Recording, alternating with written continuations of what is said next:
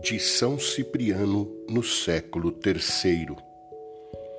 Aquele que uma vez venceu a morte em nosso lugar, sempre vence em nós.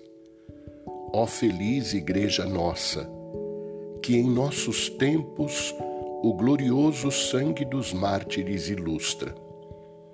Antes, alva pelas boas obras dos irmãos, fez-se agora purpúrea pelo sangue dos mártires. Entre suas flores não faltam nem os lírios, nem as rosas. Lute cada um agora pela magnífica dignidade de ambas as honras. Ganhem coroas pelas boas ou vermelhas pelo martírio.